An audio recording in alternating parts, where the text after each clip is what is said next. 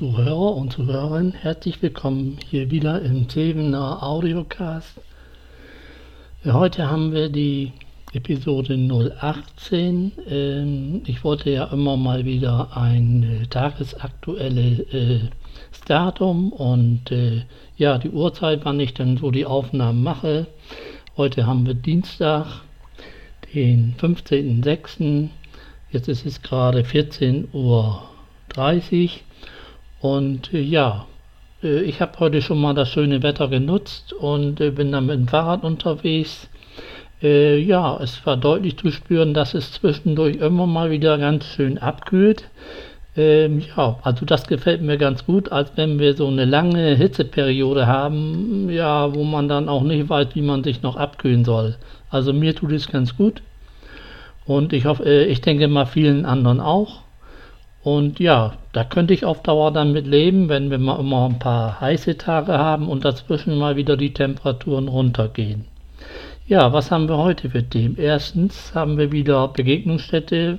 Was passiert dort alles Neues? Zweitens dann nochmal wieder ein Corona-Update. Äh, das denke ich ist immer interessant. Was gibt es Neues? Äh, ja, wo befinden wir uns gerade? In welchem Status? Und äh, als dritten Punkt habe ich mir mal heute einen Artikel aus der Sonntagszeitung vorgenommen. Dort hat dann ein grüner Kommunalpolitiker, äh, ja, hat sich da mal geäußert über, äh, ja, über die Zukunft von äh, äh, Freizeit, äh, von Freizeitbädern und ob wir das jetzt ähm, ja, ob wir überhaupt noch ein Hallenbad benötigen äh, oder wie das ist äh, äh, mit den Schulden. Also da kommen wir dann nachher nochmal zu. Also wenn euch die Themen interessieren, bleibt einfach dran. Nach der Musik, wie gewohnt, geht's weiter.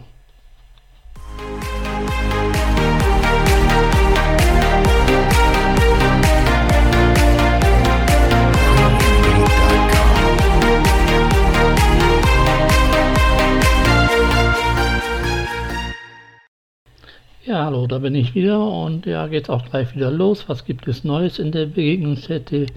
Wie immer, äh, das Neueste ist immer, äh, dass äh, wir keine negativen Ereignisse haben, also sprich keine Corona-Fälle, sodass wir äh, weiterhin an unserem Konzept festhalten und ähm, die Regelung auch weiter beachten müssen. Äh, solange dann noch keine Entwarnung äh, stattgefunden hat, äh, bleibt das auch mit den Aktivitäten so beschränkt, so wie das bisher auch gelaufen ist. Das heißt, Dienstag, Mittwochs Café mit einer begrenzten Anzahl, wo sich dann ja die Gäste dann treffen und dann ja entweder äh, sich einfach dort aufhalten oder einfach auch ja mal ein paar Gesprächsthemen haben, was sie vielleicht mal äh, mit anderen, ja, über das sie mal mit anderen sprechen wollten, äh, damit man ja auch nicht so ganz isoliert ist und ja,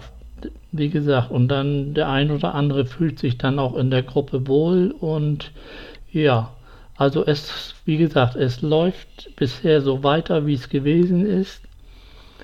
Äh, ja, auch mit, sehr erfolgreich, weil ja auch äh, ja die meisten Plätze, also die die die Anzahl der äh, erlaubten Gäste äh, fast ausgeschöpft ist, aber äh, es gibt immer noch Möglichkeiten zwischendurch da nochmal wieder äh, sich einzuklinken, äh, einfach mal telefonieren, anfragen. Äh, das Ganze geht ja nur mit Voranmeldung, damit man eine Übersicht hat.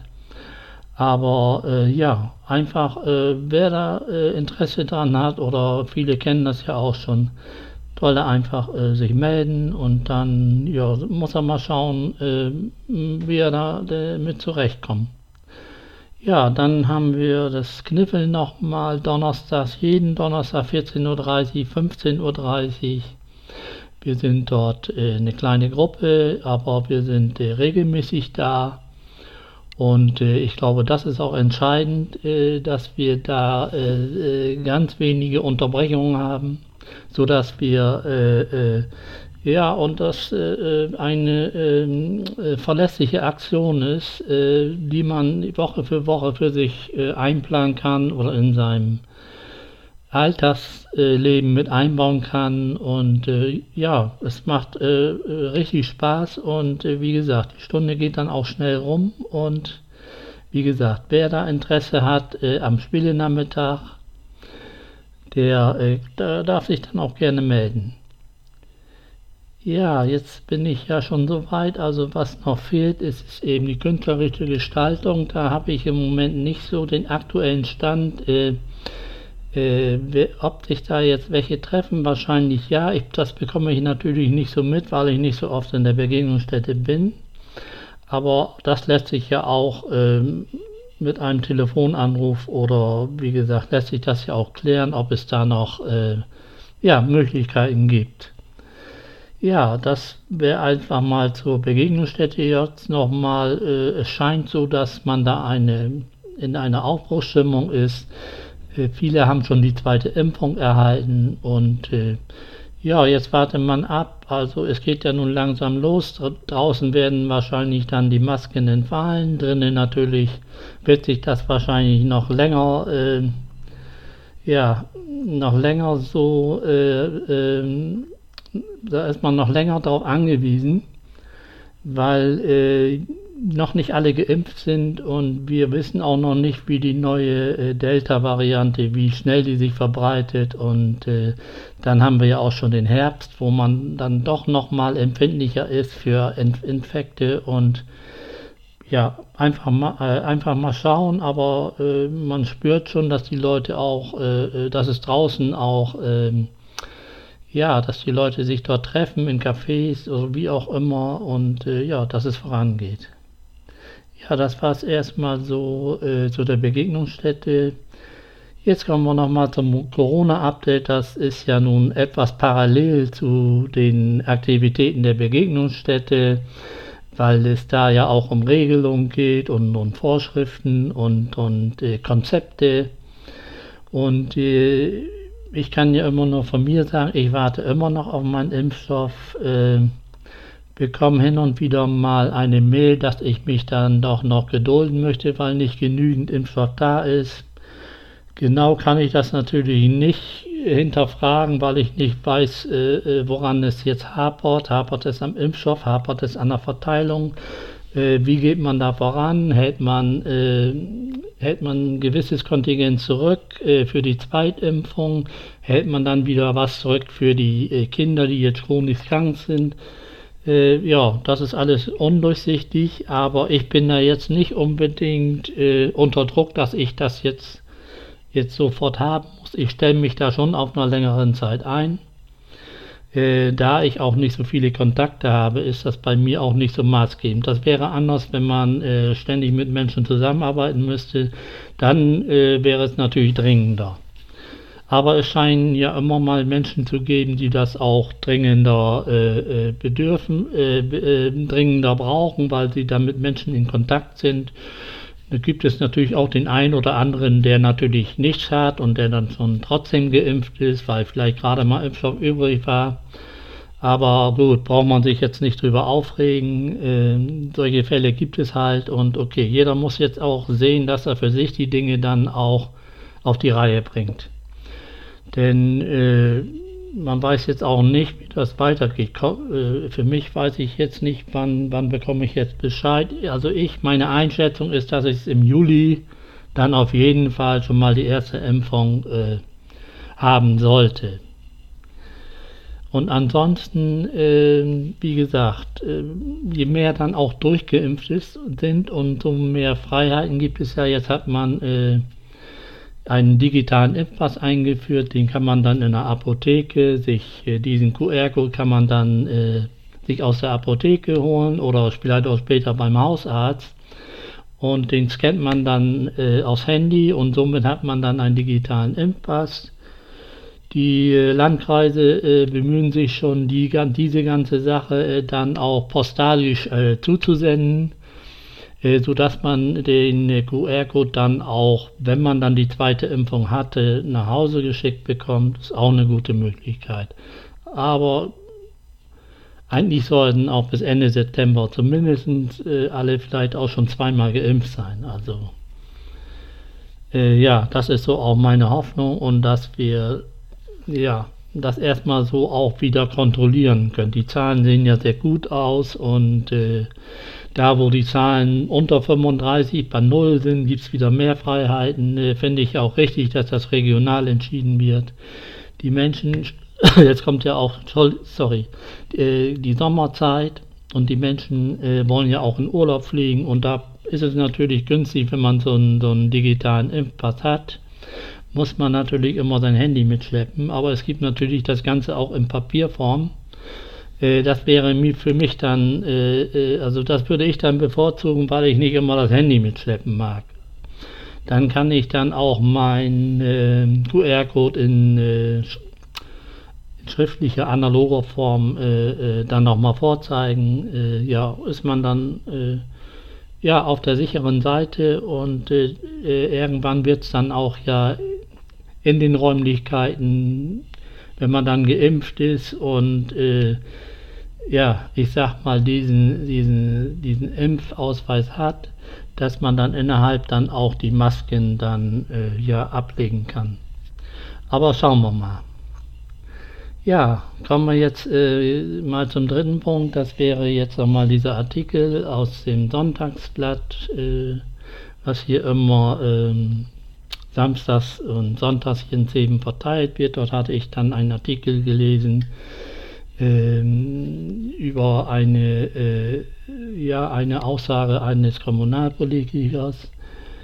Äh, die lautete in etwa so, dass wir ja doch unbedingt äh, jetzt Geld aufnehmen müssten, also Schulden machen müssen, damit wir der Generat der jüngeren Generation, also der nach äh, uns kommenden Generation äh, äh, gute Möglichkeiten äh, äh, bieten.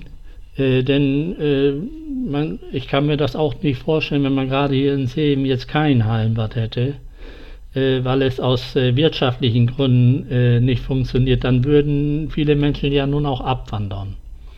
dann würden sie, was weiß ich, in andere Städte, wo es dann eben so ein Hallenbad gibt, äh, ja, das ist alles mit Kosten verbunden und äh, äh, man weiß ja auch, dass man das über die Gebühren auch gar nicht wieder reinholen kann. Das ist äh, ein ständiger Kostenfaktor, den muss man berücksichtigen. Ja, und dafür muss man Schulden aufnehmen. Äh, äh, anders geht's ja auch nicht.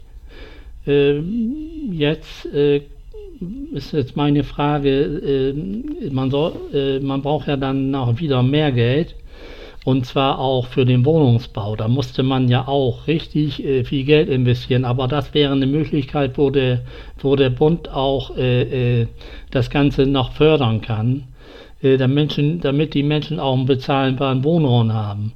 Also ich sehe das ja hier schon in Zeven, dass das recht problematisch ist für äh, Niedrigeinkommen, für Menschen, die äh, an der untersten äh, Einkommensgrenze sind, eine Wohnung zu bekommen. Die konkurrieren natürlich mit vielen anderen äh, mit vielen anderen Gruppen und äh, ja, es ist kaum möglich, äh, eine kleine Wohnung zu bekommen und äh, wie gesagt, da müsste auf jeden Fall, wäre wär ich dafür, dafür Schulden aufzunehmen, um den Menschen äh, möglich, äh, die Möglichkeit auch zu geben, hier in Zeven äh, äh, sich eine Wohnung äh, leisten zu können. Denn ja, so auf dem Land ist es ja so, da braucht man dann wieder ein Auto, das kann man dann wieder nicht, weil man so wenig Geld verdient.